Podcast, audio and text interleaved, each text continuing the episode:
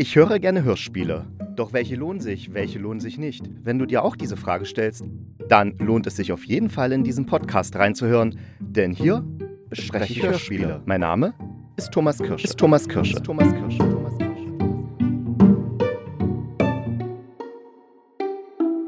Und da ist schon wieder der Mittwoch angebrochen und damit Zeit für eine neue Folge des Hörspielkritikers.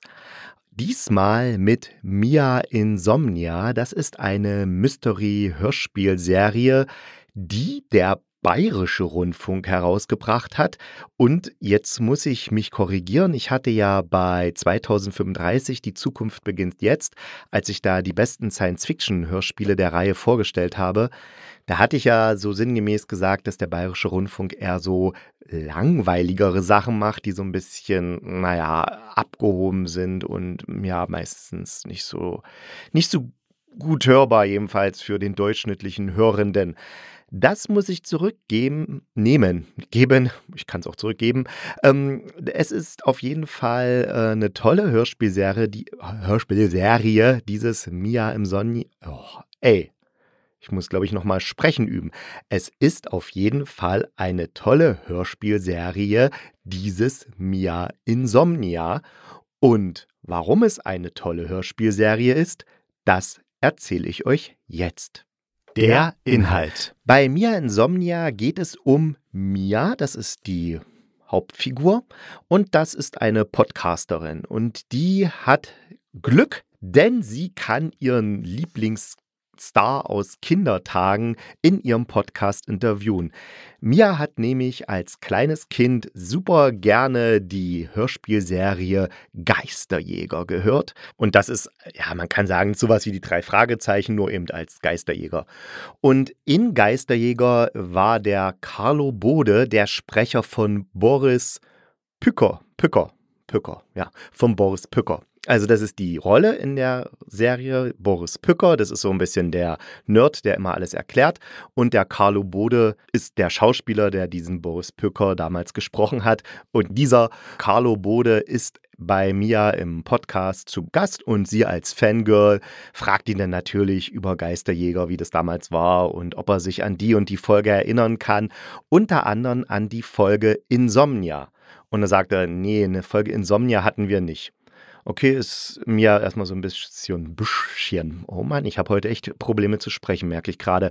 Mia ist da ein bisschen verwirrt, aber lässt es erstmal auf sich beruhen, fragt aber nach dem Interview nochmal nach, äh, was das ähm, jetzt auf sich hat, weil sie kann sich ganz genau an diese Folge Insomnia erinnern und dann sagt der Carlo Bode, nee, das, äh, da gab es nicht so eine Folge. Außerdem passt Insomnia als Titel gar nicht zu der ganzen Reihe, weil die Reihe heißt ja immer sowas wie der Werwolf aus dem Regionalexpress oder die die Geisterfrau vom Tankstellenklo oder irgendwie sowas. Also ein Wort Insomnia, das gibt es eigentlich nicht als Titel, also gab es nie als Serientitel.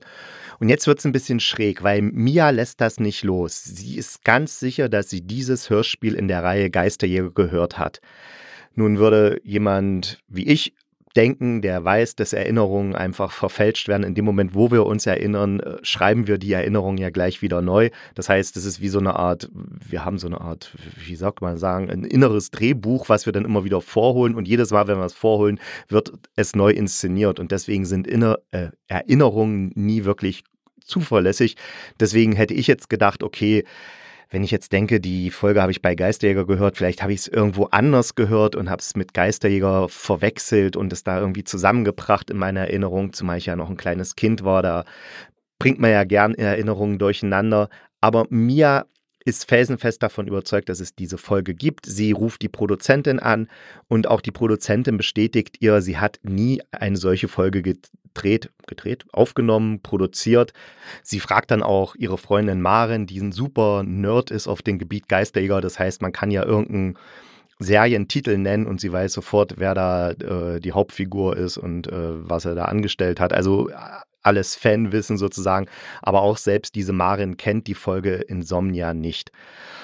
Und Mia versucht dann weitere Beweise dafür zu finden, dass diese Folge existiert hat und aus irgendeinem Grund gucken, gucken Maren und sie dann äh, alte Fotoalben von Mia an, wobei sie feststellen, dass von Mia kaum Fotos existieren, als sie Kind war. Aber ein Foto gibt es, ein Polaroid aus einem Ferienhaus, mit, wo sie zusammen mit ihrem Vater war. Dazu muss man wissen, ihr Vater ist verschwunden, seitdem sie sechs ist.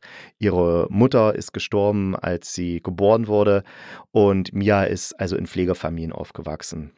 Aber als sie sechs war, war sie mal mit ihrem Vater, da war er noch da, äh, in einem Ferienhaus und da wurde ein Polaroid aufgenommen und auf diesem Polaroid hat Mia tatsächlich eine Kassette in der Hand, eine Geisterjäger-Kassette mit dem Titel Insomnia. Das heißt, für Mia und alle anderen ist es der Beweis, es muss diese Folge geben. Also macht sich jetzt Mia auf, fährt zu diesem Ferienhaus und guckt, ob es da noch irgendwelche Hinweise gibt. Und tatsächlich im Keller des Ferienhauses findet Mia eine Kassette mit Insomnia und hört sie dann auch an. Soweit möchte ich euch die Handlung verraten. Das ist jetzt ungefähr bis zur zweiten Folge, was ich euch verraten habe. Ich hoffe, ihr seid nicht sauer, weil ich euch jetzt äh, so ein bisschen schon verraten habe, dass es diese Insomnia-Kassette wirklich gibt. Aber das eigentlich Wichtige ist ja das, was dann danach kommt. Und es ist eine große Geschichte, eine lange Geschichte, bei der es sich wirklich lohnt, die anzuhören.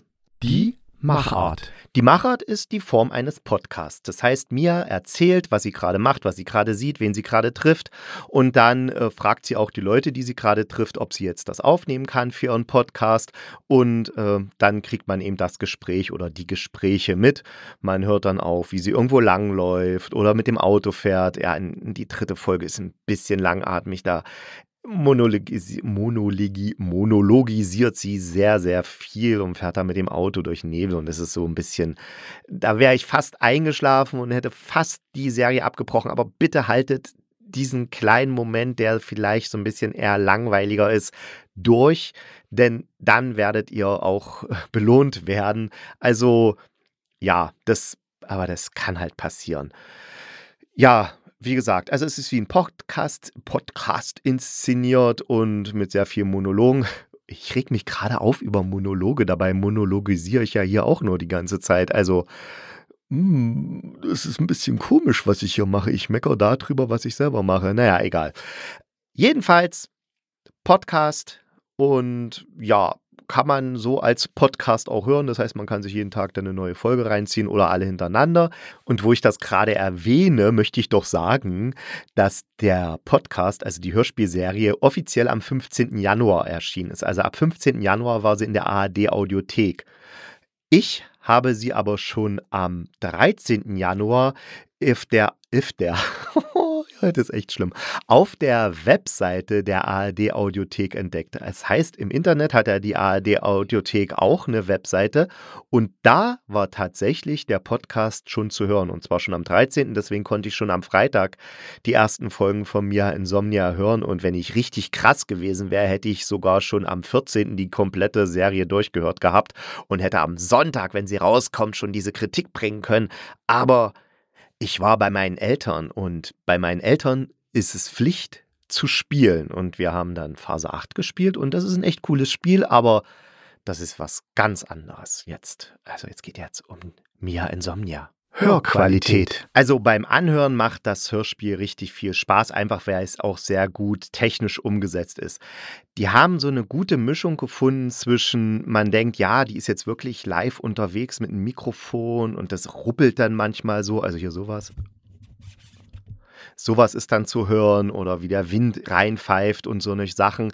Aber auf der anderen Seite ist es klar, kein Rekorder kann Stimmen und Geräusche gleichzeitig so gut abbilden, dass es so gut klingt, wie es in diesem Hörspiel klingt. Also das ist schon äh, sehr gut abgemischt und so, dass man wirklich sich mittendrin im Geschehen fühlt und immer bei der Mia und ihren Abenteuern dabei ist. Das heißt, äh, es ist jetzt nicht so technisch nicht so gemacht, als ob es jetzt tatsächlich wirklich alles nur mit einem kleinen Rekorder aufgenommen wurde, sondern es ist schon eine hochwertige Produktion, was man äh, da sich anhört. Richtig cool finde ich auch dann noch die Musik, weil die hat so ein schönes Thema, was einen sofort in den Kopf geht und auch so ein bisschen an 80er Jahre erinnert und so ein bisschen sowas Hörspielserienmäßiges hat. Ist ja auch eine Hörspielserie, aber es hat so, so eine schöne Mischung aus ein bisschen was gruselig Unheimligen, bisschen was Science-Fiction-mäßigen. Also, das ist schon cool und auch, auch die Geisterjäger-Serie hat dann ein schönes Titelthema, so ein richtig schönes 80er-Thema. Und die Sprecher, wie die denn da eben spielen, äh, das ist so richtig schön blöd und, und, und doof, genau wie solche Serien eben damals inszeniert worden waren oder ich glaube auch heute noch werden. Die, die Mitwirkenden. Mitwirkenden. Da starte ich mal mit dem wichtigsten Mitwirkenden, den man soweit ich jetzt weiß, nicht hört, aber der sozusagen für alles verantwortlich ist, und zwar der Gregor Schmalzried. Der hat nämlich die Serie geschrieben und der ist beim Bayerischen Rundfunk als Netzexperte tätig. Also ich denke mal, der wird einfach äh, Journalist sein in, und wird sich dann schwerpunktmäßig auf alle Themen, die mit Internet, Medien so zu tun haben, gestürzt haben aber er ist eben auch ein kreativer Kopf, äh, wobei Journalisten müssen ja eh kreativ sein, aber ich meine jetzt auch im Sinne von, von Fantasie und fantastischen Welten und Erzählungen, denn er, er hat die Podcast-Reihe Flüsterwelt geschrieben oder inszeniert, äh, nee, geschrieben, glaube ich, und in diesem Podcast unterhält sich jemand mit sich selber, also Hannah und die äh, äh, wird von Sam ein Wesen in ihrem Kopf begleitet. Also ja, darum geht es in Flüsterwelt und davon gibt es jetzt auch schon zehn Folgen. Kann man einfach im Podcast-Programm eurer Wahl, kann man sich das anhören.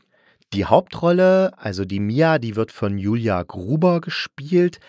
Die äh, ist Jahrgang 88 und hat schon ein paar Sachen gemacht. Also bei den Rosenheim Cops hat sie mal mitgespielt oder bei Sturm der Liebe. Hat jetzt noch nicht so eine Riesenfilmografie. Als Synchronsprecherin ist sie auch unterwegs. Also wenn man die Stimme hört, also es ist so eine Stimme, die passt einfach zu der Rolle. Also die, die ähm, die Mia, die ist jetzt, glaube ich, 32 Jahre alt in der Serie oder 36, nee, warte mal, 26 plus 6, 6 nee, doch 32 müsste sie sein. Und ja, also das passt sehr gut. Vielleicht wirkt sie an manchen Stellen so ein bisschen überfordert mit dem Text oder die Regie war da dann nicht so gut, aber das ist das ist sowas, was mir manch was mir sehr oft auffällt, wenn in einem Hörspiel sehr lange Dialogpassagen, nicht Dialog, Entschuldigung, wenn in einem Hörspiel sehr lange Monologpassagen sind, dann kann es ab und zu mal so abrutschen, dass es nicht mehr so authentisch oder so hm, gut gespielt wirkt. Ich weiß nicht, wie ich es anders ausdrücken soll, weil es muss ja so Inhalt und Text rübergebracht werden. Auf der anderen Seite muss es dann aber auch so, so, so äh, zur Stimmung der Figur passen und das kann manchmal so ein bisschen auseinanderkippen. Das ist, glaube ich, echt eine hohe Kunst, das so zu machen, dass das immer zusammenpasst. Und da hatte ich das Gefühl, aber vielleicht ist es auch eine falsche Wahrnehmung von mir, dass der Julia Gruber da ab und zu so ein ganz kleines bisschen die Figur entgleitet. Aber äh, ich, ich glaube, ich bin da einfach wieder so. Ich, es kann auch sein, dass ich mich irre. Also ich will jetzt mich da hier nicht festlegen und jetzt da mich um Kopf und Kragen reden, weil, Kopf und Kragen reden, weil ich mal wieder so viel Blödsinn erzähle.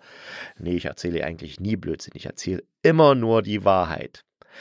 Aber das Beste an Mia Insomnia ist natürlich Bastian Pastewka, der da auch mitspricht.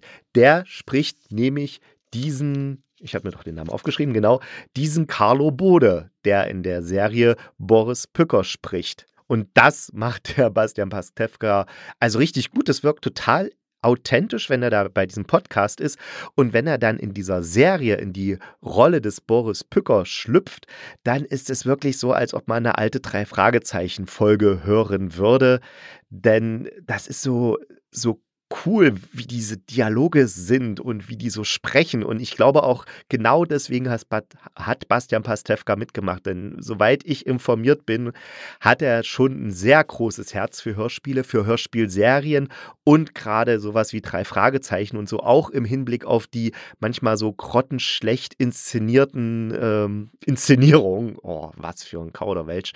Inszenierte Inszenierung. Mensch, das könnte man als Zungenbrecher etablieren. Auf jeden Fall denke ich, deswegen hat er gemacht, weil die Rolle hat ihn einfach gereizt. Er wollte auch mal in so einer Geisterjäger Serie mitmachen. Mein Fazit. Also die Serie ist wirklich klasse, sie ist super anzuhören, es macht Spaß dabei zu bleiben, also man will auch dabei bleiben, einfach weil es immer wieder eine neue Wendung gibt, beziehungsweise ein neues Mysterium sich auftut, was man irgendwie erklärt wissen möchte und deshalb will man einfach immer dranbleiben. Das ist auf jeden Fall Fakt. Wenn man dann ein bisschen drüber nachdenkt, und ich habe viel jetzt drüber nachgedacht, also es hat mich doch noch eine ganze Weile beschäftigt, die Serie, dann tauchen natürlich noch so ein paar Fragezeichen auf. Der Gregor Schmalzriedel macht es ganz geschickt. Er lässt am Ende sogar die Figur sagen, äh, die macht nochmal so eine Art Zusammenfassung von dem ganzen Ding, was ich richtig gut finde, und sagt dann auch noch, ja, aber das ist noch nicht geklärt und wie konnte das sein und warum ist das? Das macht das schon. Also ihm ist, ist es bewusst, dass er da ein paar offene Fragen übrig lässt. Aber ich bin mir ziemlich sicher, er kann sie auch nicht beantworten, selbst wenn er seine Figur sagen lässt, weil um diese Fragen zu beantworten, hätte er am Anfang der Serie schon ein paar Sachen anders drehen müssen, um sozusagen so eine Antwort dafür zu finden. Oder er muss halt ganz viel noch dazu dichten. Ich weiß ja nicht, ob er nochmal eine neue Staffel äh, da dazu machen möchte. Aber ja, da merkt man schon, da, da fehlt so ein bisschen was. Da war er wahrscheinlich mit, seinen, mit seiner eigenen Geschichte so ein bisschen überfordert, so wie die Autoren von Lost damals. Aber sei es drum. Außerdem sind noch am Ende tatsächlich ein paar Sachen, die nicht äh, logisch sind, beziehungsweise nicht schlüssig. Das kann nicht so sein, wie er oder wie die Figur es dann beschreibt. Da sind tatsächlich zwei Fehler und äh, ich kann die jetzt aber nicht verraten, weil sonst würde ich zu viel vom Ende verraten und das wäre echt gemein, weil es lohnt sich total, die Serie anzuhören. Und vielleicht habe ich ja auch einen Denkfehler und denke deswegen, äh, die Sachen sind nicht logisch, aber von mir aus, ich lasse mich da auch gern eines Besseren belehren. Das heißt, wer da mit mir in Kontakt treten will, einfach auf meine Webseite gehen. Ist ja unten in den Shownotes verlinkt. Oder verlinkt ist sie nicht, man muss sie halt im Browser eingeben. Ne? Und eine Sache muss ich noch loswerden. Ich finde die Message, also was will uns der Autor damit sagen? Wie man, oder die Autorin, obwohl in dem Fall ist es ja, der Gregor Schmalzried ist ja ein Autor. Das heißt, man kann dann wirklich sagen, was will uns der Autor damit sagen? Die Message, die sozusagen die Serie rüberbringt, die finde ich sehr gelungen und auch nicht so plakativ und flach, wie man es vermuten könnte. Also hört es euch einfach am Ende an. Das hat schon sowas, wo man sagt, ja, okay, diese Welt, auch wenn sie uns verloren erscheint, ist doch nicht so verloren, weil wir haben, können was machen. Und ich weiß nicht, ob das jetzt sehr pathetisch klingt. Ich will es nicht, dass es pathetisch klingt, aber es ist ja so, wir können noch was machen. Also nicht den Kopf in den Sand stecken, nicht alter Mann oder alte Frau spielen und sagen, das war schon früher mal so und jetzt muss es auch so bleiben. Nee, einfach gucken, was man selbst ändern kann. Und äh, ja, jetzt werde ich schon fast ein bisschen melancholisch, deswegen, äh, ja. Der Ausblick. Wir hören uns am Samstag wieder, dann natürlich mit einem neuen Hörspiel, was ich besprechen werde. Ich habe schon zwei, drei im Auge, bin mir noch nicht sicher, welches ich nehmen werde. Vielleicht wird es auch was ganz anderes. Seid gespannt, ich freue mich euch, freue mich euch, ich freue mich auf euch am Samstag und denkt dran, bleibt gesund und kugelrund, dann beißt euch auch kein Pudelhund.